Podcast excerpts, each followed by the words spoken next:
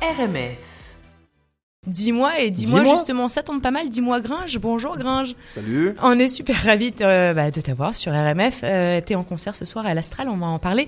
Euh, je sais pas si j'ai envie de donner ton vrai nom. Moi, j'aime beaucoup Gringe. Euh, à la fois, ça ferait peut-être plaisir à ta famille euh, si je donnais ton nom. Ouais, j'ai une, deuxième famille euh, à Montréal. C'est vrai. J'ai deux autres parents à Montréal, ouais. Alors, t'es Guillaume Tranchant, t'es né à Cergy et t'as vécu à Caen. Euh, évidemment, on t'a connu dans la série Bloqué avec Aurel San. Euh, vous avez inventé tous les deux un, nouveau genre super décalé de la mini-série, un genre qui colle totalement à ton univers aujourd'hui. Tu t'es jamais travesti. euh, Est-ce que c'est ça la bonne formule pour arriver à, faire ce qu'on a vraiment envie de faire? Bah, je pense que ouais, l'essence même de, la musique et, du rap et de la manière dont on se raconte, c'est de le faire sans filtre. C'est ce qui va, moi, c'est ce qui m'intéresse chez un artiste. C'est qu'à un moment donné, on me fasse basculer dans son univers et que j'aille à la rencontre euh, de la personne derrière le, ouais, le, masque ou le, personnage. Et nous, on s'est, s'est jamais censuré euh, ni dans le discours, ni dans les, ni, bah, surtout dans le discours, on va dire. Et on avait à cœur aussi de faire de vrais clips. Et on avait envie d'amener une imagerie un peu euh, décalée, euh, un truc qui nous ressemble, quoi, vachement. Mais totalement. Et c'est marrant que tu dis ça. On va parler de l'enfant lune, donc ton album solo. En fait, alors d'abord, quand on commence en duo, est-ce que c'est compliqué de s'affranchir de son partenaire? En deux mots, est-ce que dans ton top 5 des questions les plus épouvantables qu'on te pose, c'est est-ce qu'il est sympa Orelsan on, va, on va déjà. Ah ouais, alors que non, pas du tout en plus, c'est un enfoiré. euh. Bah non, mais Je suis obligée de dire oui, alors qu'en fait, pas, c'est la vérité, c'est très.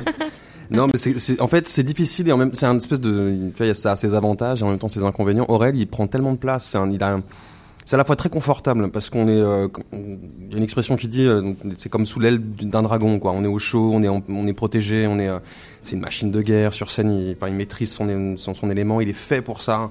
Donc c'est, j'ai, appris hyper vite euh, en faisant du studio avec lui, en faisant les albums Casseur Flotteur, juste en l'observant bosser. Et en même temps, il a une telle aura, il prend tellement de place. Que pour s'émanciper d'une personne comme Rel, qui aujourd'hui, sur un des artistes, un, un mec incontournable en France, et, et puis pas qu'en France, quoi, c'est pas simple. Euh, surtout quand tu- moi, il m'amène avec ce délire casseur. On, on vient avec un truc casseur flotteur, avec ce truc des survêtements, de, de- de- des mecs encore adolescents. euh. Moi, pour basculer, transiter vers mon univers personnel, je me dis, il va y avoir de la casse. Forcément, je vais, je vais perdre, je vais perdre des fans au passage ou des supporters au passage. Je vais en perdre un paquet parce que je vais sur un truc analytique, personnel. Je tombe le masque, le bonnet, la barbe, le survêt. C'est pas simple, mais en même temps, il m'a amené là où je suis aujourd'hui et je, je lui dois une fière chandelle, quoi. T'as l'impression que tu te mets à nu ou pas du tout? Ouais, bah j'essaye. peu. Mais c'est pareil, je pense que je sais pas faire. C'est pour ça que des fois je dis des conneries en, en, en- en interview. Mais c'est ça qui est bien, non j'ai des... ou pas? Ouais, mais des fois je, je peux aller, tu vois, j'ai pas vraiment de filtre. Donc j'ai pas forcément le recul sur le moment, tu vois. Euh, c'est aussi comme ça qu'on envisageait notre musique avec Aurel, c'est d'être euh, brut, de décoffrage. D'être vous. d'être vous. Ouais. T'es t'es à Montréal et ça c'est quand même pour notre plus grand plaisir pour présenter euh, ton album que t'as mis du temps à sortir et ça je trouve que c'est quand même une grande qualité pour un album. Euh, il est super introspectif, du, vraiment du gringe par gringe. On le découvre sensible, profond, un peu romantique même. Est-ce que le rap français c'est ça? Est-ce que c'est une musique à, à- multicouches Ah ouais, à fond, surtout aujourd'hui. Aujourd'hui, il y a vraiment des courants maintenant et des couleurs de des artistes qui viennent avec des couleurs, euh, des teintes hyper définies, avec des univers hyper marqués. Euh, il y avait moins la place pour ça il y a quelques années en France. Euh, c'était beaucoup plus marqué, c'était beaucoup plus Kaira, c'était beaucoup plus dur, frontal. Aujourd'hui, on tend vers des espèces de- on fait des ponts quoi, il y a des passerelles un peu hybrides euh, entre la, la- le rap, la pop, euh, un mec comme L'Homme Pâle par exemple qui, a- qui ramène un truc un, Ouais. un peu chanson française et, et, euh, et qui pour moi sera un des mecs de la chanson un, un incontournable de la chanson française d'ici quelques années tu vois. Donc il y a des euh, il y a des, des jeunes générations qui sont de plus en plus euh, fortes qui ont sous- tout synthétisé qui en plus ramènent leur univers qui ont des antennes sur la tête et qui sont hyper euh, c'est un miroir de, nos sociétés donc ils sont hyper contemporains hyper actuels. Et il y a une richesse euh, dans le discours et dans la forme qui est ouf en France C'est ça, c'est certain. Quand, euh, quand on aime un style musical, euh, on, on adhère souvent au style qui va avec. Alors dans le rap, euh, c'est à partir de quel moment qu'on choisit le style loose sur canapé plutôt que de porter des chaînes en or et des bagues qui brillent à tous les doigts? Ah bah, nous on était foutus de toute façon avec nos tronches de C'était, c'était, c'était mieux. Nous, c'était baisé. Canapé. Ouais, ouais, nous, avec notre. Et pourtant, on a commencé au tout début, à la fameuse grande époque Kaira du rap et tout. On portait des dourags avec Aurel. Ok. On se rasait la- on était boule à Z, dourag, on avait des chaînes. On était sap triple XL, on était carré.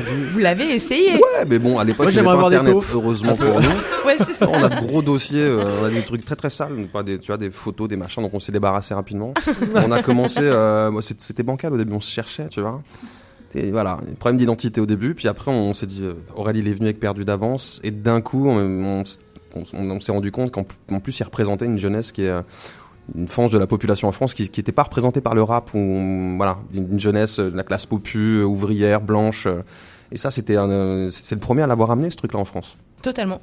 Euh, en tout cas, merci beaucoup de d'avoir choisi Montréal pour nous présenter ton album. Tu ce soir à l'Astral. Euh, on invite évidemment tous nos auditeurs à venir te voir. Euh, quand on vient voir Gringe en concert, en solo, on s'attend à quoi? Spectacle de nu artistique. Ok, mais ça on aime. Je me fous à poil, littéralement. Ok. je me ben, fous à poil sur mon album, j'ai dit que j'allais faire un concert à poil. euh, ils ont un problème sur leur réservation téléphonique. J'espère que ça va faire péter le standard, tout ça. cette histoire. un album où tu te mets à nu et t'es obligé de le chanter à poil sur scène. C'est ça. C'est ma démarche. ok, euh, totalement. Ton album s'appelle Enfant Lune et on va écouter un extrait d'une chanson euh, qui tourne beaucoup à la maison avec Julien. Ouais, on adore. Euh, écoute, merci beaucoup. Qu'est-ce qu'on peut te souhaiter? Une bonne poutine pour ce soir. Ah. Ok, bah ça, je pense que ça va être euh, ben correct. Ça va être vite réglé, ça aussi. Ouais. ouais, ouais. Merci pour l'accueil. Merci. Merci.